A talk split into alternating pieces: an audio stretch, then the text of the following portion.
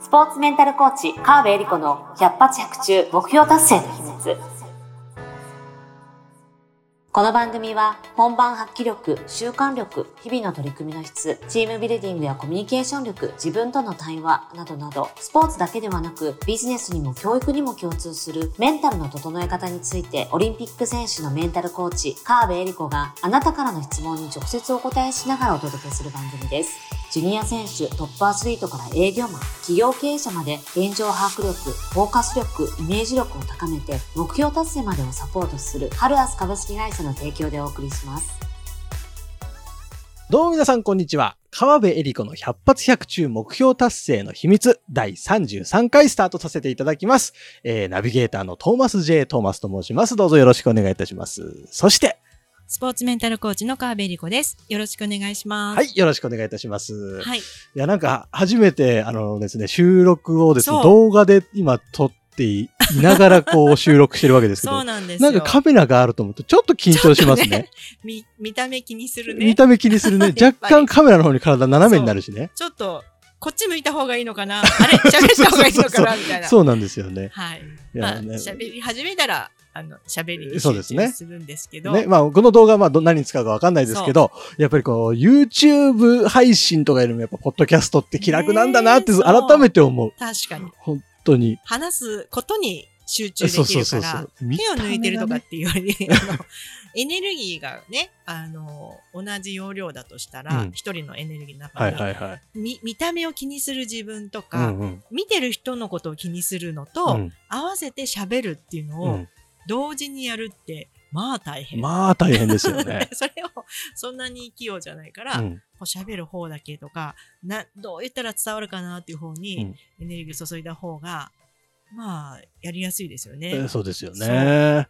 なので、この辺からは多分動画を気にせず、ね録画はしてるけど、してるけど、意識しないでね。意識しなちょっいで、とねこ、こんな感じで収録してますよっていうのが伝わればいい動画ですから、今回は。まあ、たまには、たまにはね。そう、そうです。終わった後にこう、手振るぐらいが。手振る、手振るの忘れそうですけど、ちょっとそうですね。まあすごい考えてる渋い顔とか映っちゃうね。そうね。まあまあでもなんかちょっとまあこうだんだんね、ポッドキャストにもうん。こう我々も慣れてきまして。ってそう。ところでこういうちょっと映像が入ることで少しスパイスを加えてそう、慣れてきたからね、うんようやく。もうだって33 3回。回。おー。すごいゾロ目。すごい。ありがとうございます。皆様が聞いていただいてるおかげです、ね本当に。本ぜひあの今日会う方全員にですね、このこのポッドキャスト面白いんだよって言って宣伝も皆さんぜひよろしくお願いしそうます。そうそう。なんか気楽に相談するといいよって。そうそう。ね、こんないですよ、こんなねプロのこうメンタルコーチに。そうそうそう。こんな気楽に相談できれば。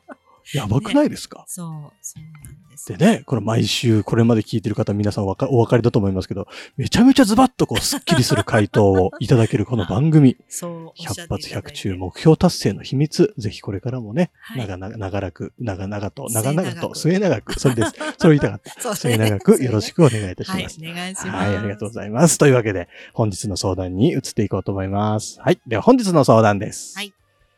相談です。人に頼むのが苦手。うん。人に迷惑をかけるな、と教えられてきたせいか、人に頼み事をしたり、お願いをするのが苦手です。うん。そのせいか、人が自分に頼んでくるものも、そのくらい自分でやれないのと思ってしまうことがあります。私は性格が悪いのでしょうか？そんな相談です。そんな相談。そんな相談です。はい、ありがとうございありがとうごます。ざいます。いや、この方、性格悪いんじゃなくて、すごい優秀な方ですよね。はあ、はあはあはで自分でできちゃうからあ、、なるほど。まあ、自分でできちゃうというか、頼むのが苦手だから自分でやるしかないっていうふうにやってきたのもあるだろうし、うんうんうんいや、自分がやるのが当たり前っていうスタンスでやってきてるからこそ、うん頼むのが苦手っていうふうにうんなっちゃってる。はいまあ、いずれにしても優秀な方、なるほどね。そうですね。ご相談だと思うんですよね。で、まあ、迷惑かけるなって教えてきたっていうのもあると思うんですけど、うんまあ、これね、頼み事をしたりお願いするのが苦手。うーん、これ、そうですね。お願いしなくても、うん。できんならそのままでいいんじゃないですかっていう、まずは。はいはいはいはうん。あの、自分でできるんだったら、い。うんうんそこに自信を持って、うん自立して、うん私一人でできるもんっていう感じでやってもらって全然いいと思うんですよ。うんそう、そう、そうらしいですね。すそうごいことですよね、それはね。そうそうそう。ただ、うんどうにも立ち行かなくなった時うん。とか、うん。これ自分一人でやるより、うんもっと仲間にお願いし、仲間と協力した方が、もっといろんなことが広がるんじゃないか。っていうふうに考えた時に、うん人の力を使った方がいいっていうふうに頼んだ、うん。思ったとしたらこれ頼んだ方が絶対。いいんですよね。うん。で、もしかしたらこの、あの、頼むっていう時に、うん。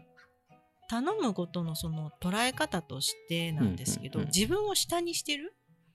下の人が上にお願いする？うん、例えばこれが部下の方とか、うん。立場が下の人に対してだったとしても頼むってなった時うんに、うん。ちょっと自分を下に入れる癖が、もしかしたらあるかもしれなくって、それだと上の人に何か言うって大変じゃないですか。大変ですね。うん。なんかそのポジション上の上下というよりは自分が勝手に下に入っちゃって、頼むっていうのをなんかちょっと偉い人に言いづらいんだけど本当申し訳ないとか、なんかそういう気持ちになっちゃうとするとこれすごいやりづらいうんなるほど。ことなんですよ。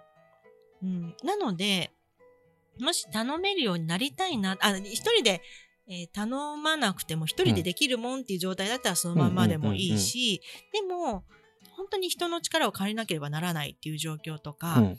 うんもっと大勢の人を巻き込みたいと思った時は、うん。意識的に自分を下にするんじゃなくて、うん。一緒にやろうよっていうこうそういうスタンス。なんてね。はいはいはい。横の関係で、うんえー一緒にやりませんか？っていう提案をするってうんうんいううん。ところからスタートすると、なんか頼むとかっていうよりは、私はこれやるからあなたはこれ一緒にやりませんか？って、うんうんうんうんダメ？って言われたらじゃあ他の人に言っていけばいいだけで。あの横の関係になるように自分が下に行くんでも上に行くんでもなくて、うん。横の関係で依頼をするっていうふうに意識すると、ちょっとやりやすくなるかななるほど。気がするんですよね。ほうほうほうん。なんかこの人に迷惑をかけるなっていう。暗示というか、入ってるものが、こう、同じレベルでお願いする一緒にやろうよっていうのが、なんか迷惑になっちゃわないかなって思っちゃうみたいなところがあるような気がする。うんそうですね。あのじゃあ逆に自分が頼まれた時その方が人から頼まれた時に、うんまあ自分でやれないのって思うケースもあれば、うんあいいよいいよって。受けるケースもあると思うんですよね。うんでそれってどんな違いがあるのかを探ってもらいたいんですよ。なるほど。そのぐらい自分でやれないのって思う時は、んんん本当にすごい些細な自分でやっとけよみたいなそういう ことかもしれないしはいはいはいでもこのんこの内容はうん確かに頼まれて、あそれ私もやるねっていうふううんにうんなった時うんは、うん何かその膨大な量を一人で抱えてる人からのお願いだったら、うん心よくこうやるのかもしれないし、もしくはその人との関係性かもしれないし、なんかどんな時だったら自分が心なそのなんでやれないのじゃなくい。て、うんああむしろ頼ん言ってくれてありがとうとか、うんああそれ私もや一緒にやるよっていう風になるのかっていうところを、まあ、探っていただくとじその人なりの答えが見つかると思うんですよね。なるほどね。うんそれはちょっと面白いですね。自分が、やっぱ、そう、どう、人から頼まれた時の思う、自分の心のステップというか、それを分析析することで頼みやすくなるかもしれないですね。だとしたら自分が受け止めやすい状況が分かれば、うん。それだったら頼んでもいいかもって思うじゃないですか、うん。相手もそうなる可能性があるから、うんうんなんでそういうふうにするのは一つかな。と思うんですよね。でこれね結構女性に多いかなと思うんですけど女性にとは限らないかもですけど、うん私が会社員時代にまさにこのタイプで、うんうん。人には頼め、まあ、今でもあんまり頼むの得意じゃないんですけど、うんうん。会社の員の時は、うん。もう自分でやった方が早いし、うんうんうんとか、まあまあね仕事も量もあったうし、ん。でもそれなりに、まあ、キャリアもあったんでできちゃったので、はいはいはい。じゃんじゃん仕事が来て「えー、また私ですか?」みたいな。頼まれ事がじゃんじゃん来てはあ。それこそそのぐらい自分でやれよと思いながら 引き受けてたんですよ。へただこれが出産して本当に定時には帰ってうんうん。保育園迎えに行かなきゃいけないってなった時は、もうねこれ頼まざるを得なかったんですよね。人に。で最初はそれこそすごい若い後輩から上の年上の先輩まで、もうこれやっといてくださいあれやってくださいす。いません自分ここまでしかできてないんだけど、うん。もうすんごい中途半端で終わらしなきゃいけないけどこれを次お願いしますとか、もうプライドを捨てるしかなかったっていうのがあってもうだってそうじゃないと仕事が私のところで止まっちゃううんうんで、うん。その後大変なことになるのうんで、うんもうそれでもう本当に強制的にうん人に頼らなきゃいけないっていう状況になっちゃったんですよね。うんうんうんで本当に自分も自分一人でやるってことをやってきたうんうんうんだけに、最初はすごい辛かったんですよ。ほなのでなんかね不思議と自分の仕事を奪われてる感じがしたんですようね。なるほど。ちょっと変な話なんですけど自分のやってることを渡すっていうのが自分がなんていうか抱えてるものをうん手放さなきゃいけない。うーん。なんていうのねあげたくなかったんですよね本当は多分。分でもそれれをそうは言ってられない状況になっちゃったから、うんそんなどうでもいいプライドをこう崩す、うんまあ、崩れてみたらどうでもいいプライドだったってことに気づいたんなですけど。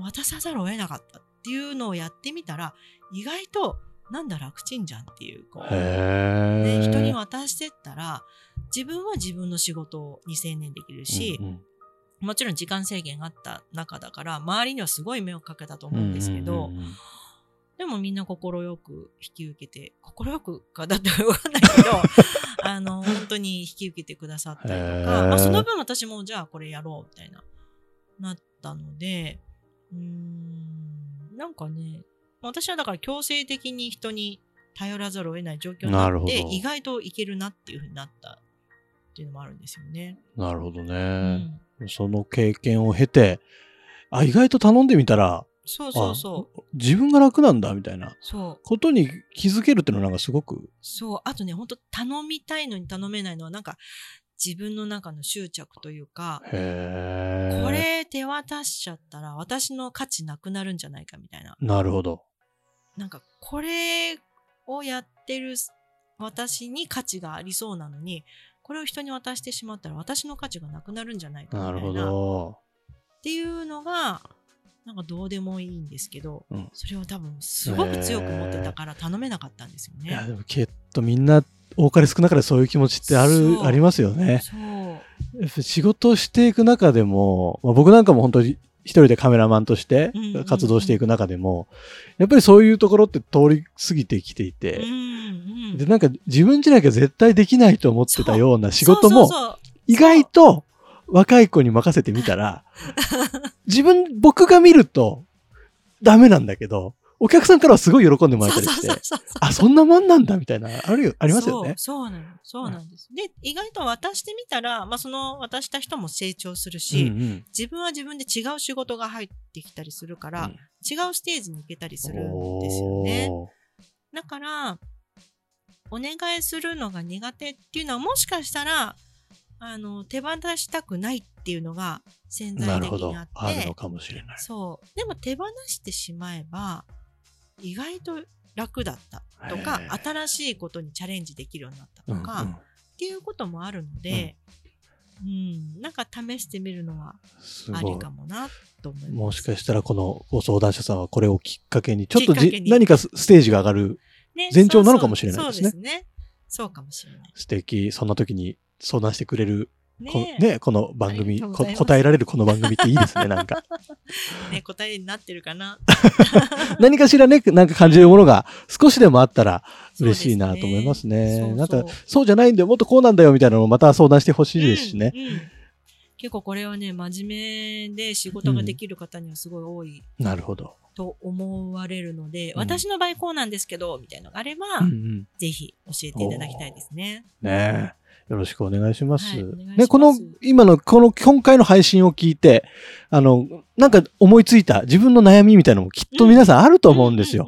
そういうのをね、このポッドキャストのあの概要欄見ていただくとですね、あのフォームのリンクがあります。はい。このフォーム何のフォームかっていうと、ここのこの番組に相談を送るフォームなんですよ。あのもうちょっとほんと簡単にちょっと選んで、ちょっとだけ文章を入れていただければ送れるような簡単な仕掛けになってますので、ぜひ皆さん、このはい皆さんの相談があって成り立つ番組ですので、ね、ぜひぜひもうご遠慮せずに、遠慮せずに、そうそうそう。そうなんです。送そうってください。入れるか、コーチング入れる。出た 出たどっちがいい？公開営業出ました。公開営業。はい。もう、もうね、あの、ポッドキャスト挟まずにね、そうそうそうそうこんなみんなに聞かれるの嫌だって人はエリリンに直接のコーチングを頼むと。そうでそこまではって言うんだったら、まずね一回お試しでポッドキャストに入れね、てもらってね二者どっちがいいですか？そうですよ。絶対悩みあるはずですからね。お待ちしてますよ、ね皆さそうそうです、そうです。みんなはいの悩みが聞きたい。聞きたい。ズバッとエリリンが答えてくれますので、ぜひぜひ、えーご相談お待ちしております。待ってます。というわけで、えー、カーベリコの100発100中目標達成の秘密第33回以上で終了とさせていただきます。川辺先生ありがとうございましたあ。りがとうございました。今週も最後までお聞きいただきありがとうございました。あなたの日々の活動に少しでもお役になれたなら幸いです。来週の配信も楽しみにしていてくださいね。この番組は、提供、ハルアス株式会社、プロデュース、tmsk.jp、ナレーション、土井真由美がお送りいたしました。